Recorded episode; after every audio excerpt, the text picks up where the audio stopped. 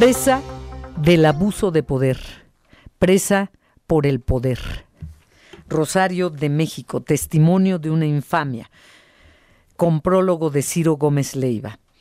Querida Rosario, qué gusto volver a escucharte y especialmente, no sé si fue coincidencia, pero eh, ¿cómo estás? Te saludo y luego vemos lo del tribunal que, que invalidó tu detención. Ah, qué ridículos. Pero a ver, ¿cómo estás, Rosario? Hola. Hola, mi querida Adriana, me da mucho gusto saludarte. Muy bien, muy contenta porque en efecto legalmente hemos ido acreditando paso a paso, con mucha paciencia, eh, pues esta infamia que narro en mi libro, de la que fui objeto, y también a la par de esta disposición de un tribunal colegiado de Toluca, pues recuerda que este martes una juez de la Ciudad de México confirmó que la licencia que utilizaron de argumento para poderme privar de mi libertad era falsa. Entonces, pues lo que dije desde el primer día, Adriana, aquí estoy, aquí enfrento la, la situación porque soy inocente y pues el libro es eso, narrar lo que pasa desde ese momento hasta eh, pues hasta mi libertad y todo el aprendizaje, el dolor, lo que vivió mi familia, particularmente mi hija Mariana, mis amigos, eh, y, y, el, y lo que conocí de allá adentro, que lo hemos platicado mucho tú y yo, el tema de la justicia. Sí. O de la injusticia. De la injusticia, de la injusticia, sí. De la injusticia. Es que es ridículo que ahora resulte, voy a leer textual porque esta información eh, es, es reciente de las últimas horas. El, el titular dice, Tribunal invalida orden de detención contra Rosario Robles por delincuencia organizada y lavado de, de, de dinero. Eh, eh, es, es, ridículo que a estas alturas resurja esta información. Ridículo porque ya estuviste en prisión injustamente, pero nunca es tarde para todo. Ahora, eh, es fácil que yo lo diga porque yo no estuve en tus zapatos adentro de esos años. Y, y dicen que que por algo pasan las cosas y que todo debemos aplicarlo como un aprendizaje, pero no sientes a veces o cuando estuviste adentro sed de venganza, como cualquier ser humano. tu nobleza siempre te ha caracterizado, pero eh, esta tremenda injusticia, por Dios, este, es cualquiera es para hasta un santo se puede revelar, ¿no? No me digas que tú no te dan ganas de,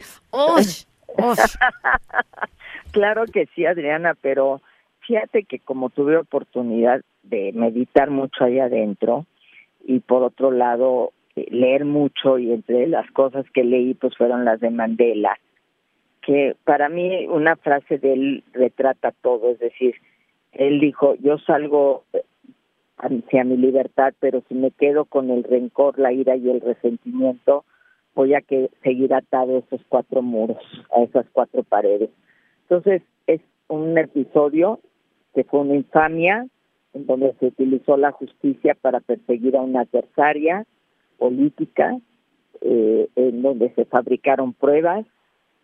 Y, hasta la licencia de, manejar, Rosario. Hasta la licencia de manejar, nunca debí de haber pisado ese lugar. Porque ese fue el argumento para, para detenerte el día que acudiste. Es que existe riesgo de, que se fugue. De, de fuga, ¿no? Entonces, eh, pues todo fue una fabricación y fue enfrentar no solamente ese tema, acuérdate que me inhabilitaron, que me hicieron juicio político, que me congelaron las cuentas, es decir, todo el aparato del Estado en contra de una persona.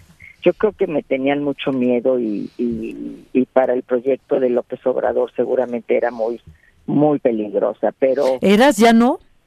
Eh, bueno, puedo seguir siendo en su momento con mis opiniones, mis ideas, y mis, eh, mis proyectos, mis propuestas, pero pues él lo que quería era sacarme completamente de la carrera política y del, del actuar político y pues de alguna manera logró su objetivo porque pues yo he tenido que canalizar una gran parte de mi energía a defenderme y a escribir mi verdad, que era muy importante, Adriana, eh, frente a todo el lodo que se aventó, es decir, esta es, es mi verdad, pueden o no creerla, esta es mi verdad, esto es lo que pasó, esto es lo que aprendí en este agujero, en esta alcantarilla a la que me lanzaron.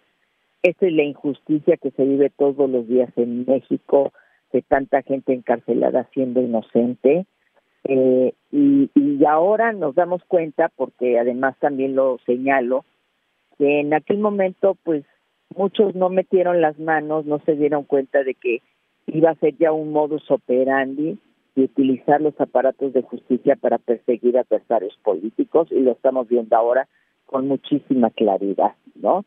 Entonces, eh, pues trato, el libro trata de eso y trata también de las otras mujeres, de las que conocí, de sus propias tragedias personales, de la visita del ministro Saldívar, eh, pues independientemente de las opiniones que podamos tener, para mí fue un gesto, yo creo, muy importante y muy valioso de parte de un presidente de la Corte.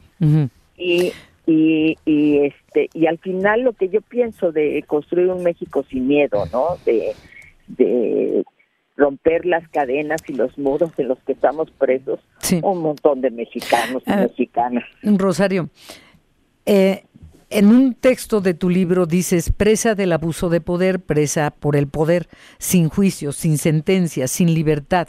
Explotaron la prisión preventiva para retenerme, para sacarme de la jugada y que no pudiera competirles. Esto ya, ya nos lo comentaste. Pero continúas y dices, ni decir las verdades que hoy México entero ha comprobado. El sexenio fracasó. ¿Quieres entrar en detalles sobre esto ni decir las verdades? O sea, lo que estamos viviendo y lo que nos está constando fuera del corifeo que le sigue al presidente, eh, eh, eh, ¿lo veías venir?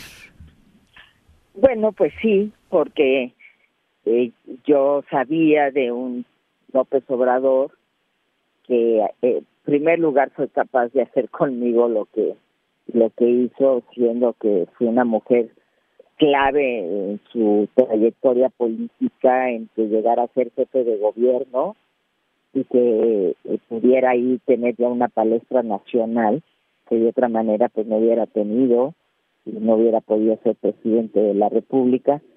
Pero además pues estos estos rasgos, ¿no? De si no estás conmigo, estás contra mí y entonces te persigo y todo esto que estamos nosotros viendo actualmente de, persecución, de abuso del poder, pues si no lo veía con esta claridad, porque hay niveles que nos sorprenden a todos y que crees que son imposibles de que sucedan en México del siglo XXI, al final de cuentas eran rasgos que ya estaban presentes, ¿no? Y que pues tal vez muchos no quisimos ver. Bueno, Rosario. ¿Me escuchas? Ah, sí, pensé que se había cortado cuando dijiste muchos no quisimos ver. Aquí eh, estoy. Eh, sí, qué bueno que aquí estás, que ahí estás y que aunque estabas presa, estabas, Rosario, porque también hablas, presentas testimonios de tus compañeras, de las amigas que hiciste, de lo que hiciste por ellas, que nos consta, y aquí he conversado con algunas de esas señoras que injustamente también estaban en prisión, o justamente, pero sin ser juzgadas eh, por un delito por el que ya hubieran salido si se les hubiera juzgado a tiempo, por ejemplo, ¿no? Tanto de eso a ti, nada, nada más te encerraron y ahí te quedas, ¿no? Eh, o sea, narras varias cosas muy interesantes que vale la pena leer, rescatar, aunque digamos, ya sé qué le pasó a Rosario Robles, es más, qué le pasó eh, eh, no va más allá de que hayas estado en prisión. Es la Rosario Robles que salió. Y quiero referirme, por favor, Rosario, al último párrafo. Ya tú agregarás lo que quieras. Eh, a mí me seguirán viendo en tanto me resten fuerzas, porque incansable, vaya que sí soy. Y cuando me lo propongo, también soy imparable. Y me propongo, como muchas y muchos, ponerme la capa de patriota y en plena libertad contribuir a tejer un México sin miedo. Un México sin miedo. Y el miedo está presente hasta cuando salimos de la puerta de nuestra casa. Pero la pregunta es, ¿tú ya no tienes miedo? Bueno, yo tengo miedo como todos y como todas y, y de repente sale una nota ahí diciendo que la vamos a volver a perseguir y pues me da miedo, o sea, obviamente soy un ser humano y, y haber vivido esa circunstancia de tres años, pues este, simplemente el pensar que pudieras volverlo a vivir, me genera terror, mi querida Adriana, pero yo creo que es un momento en que México nos necesita a todos y a todas, en donde tenemos que recuperar lo que habíamos conquistado, los espacios democráticos, la libertad de expresión, la capacidad de salir a la calle, de que nuestras hijas regresen sin que estemos con el Jesús en la boca, el, el, el que podamos vivir sin miedo, que nos sintamos que si no estamos con el gobierno vamos a ser atacados, perseguidos o se nos van a quitar los programas sociales. Es decir, hay miedo por todos lados. Entonces eso eso no le ayuda a México, no nos permite crecer, no nos permite... paraliza el miedo, el miedo puede paralizar, sí. Sí, o sea, o corres, ¿verdad? o lo enfrentas, como muchos lo están haciendo y yo he señalado particularmente que admiro la valentía, eh, por ejemplo, de Xochitl Galvez de enfrentar y enfrentarse a todo un aparato y luchar por la presidencia de la República, o lo enfrentas o sales corriendo. Esas son las únicas dos reacciones frente al miedo y lo tenemos que enfrentar y lo tenemos que superar y tenemos que rescatar a México. Eh, ¿Cuándo te volvemos a ver en acción política? Pues mira, estoy ahorita, terminé de escribir, estoy concluyendo procesos, está, eh, apenas salieron estas resoluciones y pues contribuyendo desde mis trincheras ahora que son la palabra, eh, la escritura, la, opinión pública, creo que también pues siempre es, muy valioso el que alguien que tiene una trayectoria como la mía, que ha luchado tanto por los derechos de todas y de todos, por una patria para todos, por los derechos de las mujeres, puede estar opinando en este proceso. No estoy directamente en las campañas, en esta es mi hija Mariana, yo pienso que le tocaba a ella después de todo ese sufrimiento. ¿Tu hija Mariana dónde, Rosario? Va como candidata en el distrito local aquí 7 de la Ciudad de México en la alianza. Eh, ¿Con? Con este en la alianza de eh, con Santiago Tabuada y con Xochil Gálvez desde luego.